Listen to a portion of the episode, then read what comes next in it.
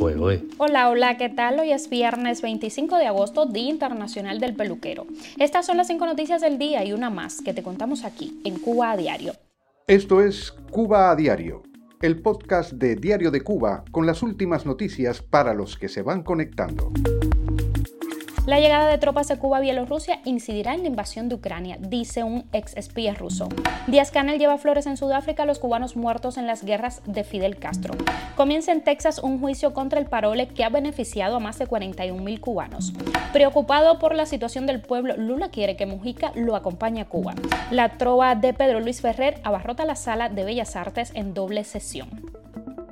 Esto es Cuba a Diario, el podcast noticioso de Diario de Cuba. Comenzamos. El uso de los militares de Cuba como carne de cañón en un conflicto internacional del interés de Moscú volvió a adquirir relevancia después que un conocido ex espía y analista ruso asegurara que la llegada de tropas especiales de La Habana, Bielorrusia, vecina de Ucrania y principal aliado de Rusia en su actual invasión, podría incidir en la participación directa del régimen de la isla en el conflicto. De acuerdo con Yuri Borisovich, ex oficial de inteligencia soviético de origen ucraniano, que operó como espía en Washington y hoy reside en Estados Unidos, Cuba planea enviar sus fuerzas especiales a Bielorrusia donde pueden ser utilizadas contra Ucrania. Aseguró el espía que hace aproximadamente una semana se celebró en Estados Unidos una conferencia en la que participaron corresponsales estadounidenses y emigrantes cubanos, en la que se hizo énfasis en el arribo a Minsk de militares cubanos para, según los espacios oficiales, recibir entrenamiento. Ello semanas antes de que el general de cuerpo de ejército cubano Álvaro López Miera, ministro de las Fuerzas Armadas Revolucionarias, visitara Minsk para profundizar la alianza militar. Esa visita la hizo el militar cubano después de pasar por Moscú y viajar a Vietnam con iguales propósitos. El ex espía admitió que esa reunión fue la primera declaración de ese tipo desde marzo del año pasado, cuando Nikolai Patrushev, secretario del Consejo de Seguridad de Rusia, viajó a Cuba para intensificar las relaciones militares y de los órganos de represión de La Habana y el Kremlin. Cuba a diario. Continuamos. Miguel Díaz Canel colocó una ofrenda floral ante un monumento erigido en la capital de Sudáfrica en memoria de los miles de cubanos que perdieron su vida en África. En nombre de los caídos por la libertad y soberanía de África, Sudáfrica y Cuba, por la paz y la armonía.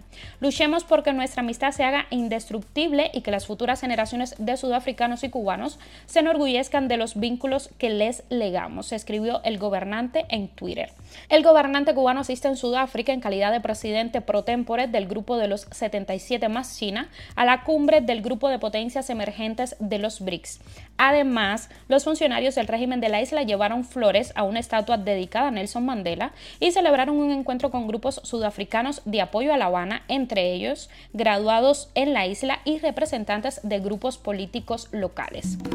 Más de 41.000 cubanos se han beneficiado del paro humanitario aplicado por el gobierno estadounidense, informó la Embajada de Estados Unidos en La Habana, mientras en Texas arrancó el juicio contra esta iniciativa aplicada por el presidente Joe Biden para promover la inmigración por vías legales. La embajada además compartió un informe de la Oficina de Aduanas y Protección Fronteriza de Estados Unidos, según el cual durante julio de 2023 se registraron 7.486 nacionales cubanos en los diferentes puntos de entrada al país.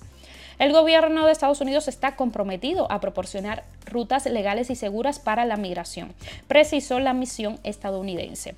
Los procesos de libertad condicional para los ciudadanos de Cuba, Haití y Nicaragua han reducido significativamente la migración irregular y han negado a los contrabandistas la oportunidad de explotar a casi 160 mil personas que en cambio se han beneficiado de la expansión de caminos seguros, ordenados y humanos. La agencia federal precisó que hasta finales de julio de 2023 más de 181 mil cubanos, haitianos, nicaragüenses y venezolanos llegaron legalmente bajo los procesos de libertad condicional. Cuba a diario. El presidente de Brasil, Luis Ignacio Lula da Silva, está preocupado por la situación del pueblo de Cuba y quiere dialogar con el régimen al respecto. Para ello desea viajar a la isla acompañado del exmandatario uruguayo José Mujica. Así lo confirmó este último en una entrevista en el programa 12 pm de la emisora Azul FM, luego de que el semanario Búsqueda informara, citando a fuentes políticas, que Lula da Silva había invitado a Mujica a acompañarlo a La Habana para intentar convencer al régimen de promover una mayor apertura de su economía y de sus relaciones exteriores. El gobierno de Lula da Silva mantiene estrechas relaciones con el régimen cubano. En julio pasado, el mandatario firmó la ley que marcó el retorno a Brasil del programa Más Médicos, suspendido por La Habana en 2018 tras la llegada al poder de Jair Bolsonaro. Conmocionados todavía por el cariño sincero del público que desbordó anoche el Teatro de Bellas Artes en La Habana, agradecemos infinitamente el ímpetu formidable de tan reconfortable energía declaró en su perfil de Facebook el cantautor cubano Pedro Luis Ferrer tras el segundo concierto que realizó en la sala del teatro del Museo Nacional de Bellas Artes junto a su hija Lena Ferrer. El músico también apuntó que estos conciertos se celebran en un contexto donde el pueblo de a pie padece grandes penurias y vicisitudes y donde la libertad de expresión es un asunto encaminado traumática y dramáticamente. Ferrer aseguró en otra publicación que lo anima la idea de estimular en las autoridades cubanas el carril de libertad económica económica y espiritual que el pueblo y la nación necesitan para la prosperidad. El concierto se programó inicialmente para el día 22 de agosto, sin embargo, tras denuncias en redes sociales de que apenas se habían vendido entradas al público para esa presentación y que la mayoría fueron distribuidos mediante invitaciones, el propio artista gestionó la programación al día siguiente de un segundo concierto en el mismo escenario. El autor de temas como Abuelo Paco, 100% cubano o Inseminación Artificial ha tenido desde hace años una posición crítica frente al gobierno de Cuba. Noticia extra, Japón ha comenzado a verter al Océano Pacífico más de un millón de toneladas de agua radiactiva depurada procedente de la planta de energía nuclear Fukushima. El proceso que tardará décadas en completarse forma parte del plan que el gobierno japonés aprobó hace dos años para desmantelar la central nuclear que quedó devastada por el terremoto y posterior tsunami de 2011. La decisión ha provocado protestas en el país y ha despertado las críticas de China que lo considera irresponsable y egoísta, pese a contar con el respaldo del Organismo Internacional de la Energía Atómica.